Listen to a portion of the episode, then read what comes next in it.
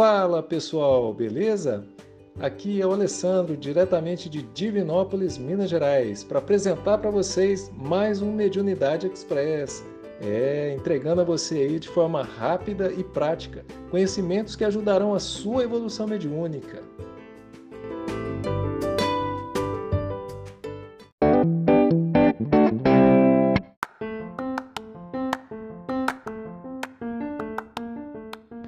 É isso aí. E para falar um pouco sobre a mediunidade, vale a pena a gente dar uma repassada aí nos conceitos básicos dessa faculdade humana que estabelece a relação entre os homens e os espíritos. Gente, todo mundo possui mediunidade, em diferentes graus, mas todo mundo possui, tá bom? A mediunidade, ela é uma sintonia entre os encarnados e desencarnados. Essa sintonia ela permite percepções de pensamentos, vontades, sentimentos e é claro que para falar sobre a mediunidade, a gente tem que falar um pouquinho do médium, não é verdade? O médium, ele é um instrumento necessário para que as comunicações dos espíritos aconteçam. Um espírito que deseja se comunicar, ele vai entrar em sintonia com esse médium, por esse meio, por esse instrumento. Ele vai se comunicar oralmente pela psicofonia. Ele pode se comunicar também pela escrita, através da psicografia, ou até mesmo se fazer visível ao médium pela vidência. Lembrando que existem várias outras formas de se estabelecer esse intercâmbio entre encarnados e desencarnados, além das que eu acabei de citar, tá bom? Mas a gente vai falar delas um pouquinho mais à frente.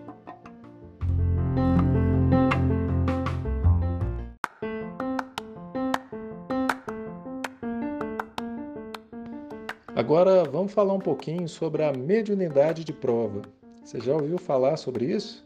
Pois é, para muitas pessoas são concedidas temporariamente algumas faculdades mediúnicas, tais como a psicofonia, a psicografia, a vidência, a intuição, entre outras. Essas pessoas, elas recebem tal mediunidade emprestada, no momento em que elas vão reencarnar. E essa mediunidade recebida por empréstimo é chamada de mediunidade de prova.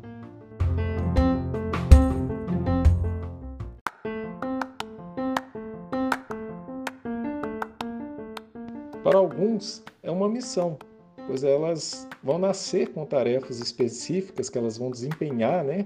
Com, com o objetivo de beneficiar, sei lá, dezenas, centenas, milhares de pessoas, por meio aí das mensagens superiores que elas vão receber, por meio das atitudes, né, que vão firmar a questão do caráter, da benevolência delas, da fraternidade, é, da espiritualidade, enfim, de tudo que elas têm que passar, que elas têm que se mostrarem como exemplos para a humanidade. Aí a gente pode citar, a gente cita Gandhi, a gente cita Madre Teresa, Chico Xavier, são exemplos fáceis que mostram aí claramente o que é um espírito missionário.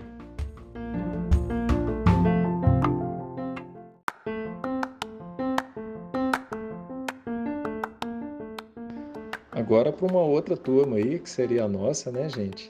A mediunidade ela foi concedida porque a gente precisa dela para melhorar. Precisa ficar em condição de receber bons ensinamentos, de praticar o amor ao próximo, de praticar a caridade. E a mediunidade, seja ela de missão ou de necessidade, que é o nosso caso, ela deve ser encarada como uma oportunidade que Deus está dando para a gente, para a gente evoluir mais rapidamente.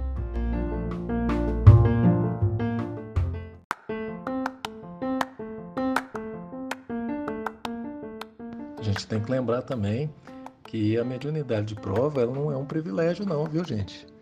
Geralmente os que mais necessitam são os que possuem as mediunidades ostensivas. E esse tipo de médium ele tem que tomar muito cuidado, porque eles não podem, em momento algum, se acharem melhores do que as outras pessoas, né? Só porque eles têm certo tipo de mediunidade. É, são vítimas fáceis, né? Do, da vaidade, do orgulho mas tem que encarar a mediunidade que receberam no sentido de tarefa, de serviço, de missão a ser cumprida, com alegria, com desinteresse, pois a mediunidade ela é um verdadeiro instrumento de redenção dos homens, né? A gente tem que aprender a usar a mediunidade com dignidade, com correção, é, tem uma grande oportunidade aí de exercitar as virtudes cristãs que a gente aprendeu com o nosso Mestre Jesus, como a humildade, o perdão, o amor, a caridade.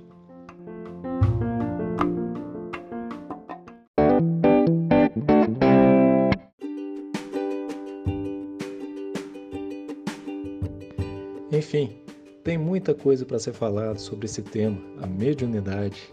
E hoje a gente vai encerrar por aqui. Eu agradeço demais aí a sua confiança e peço para que o nosso Senhor Jesus dê muita luz, muita paz e muito amor para todos nós. E aproveito para fazer um convite. Se você está gostando desse conteúdo, vale a pena compartilhar esse podcast com seus amigos e familiares. Ajude a divulgar ainda mais os conhecimentos dessa doutrina maravilhosa e esclarecedora. Um grande abraço.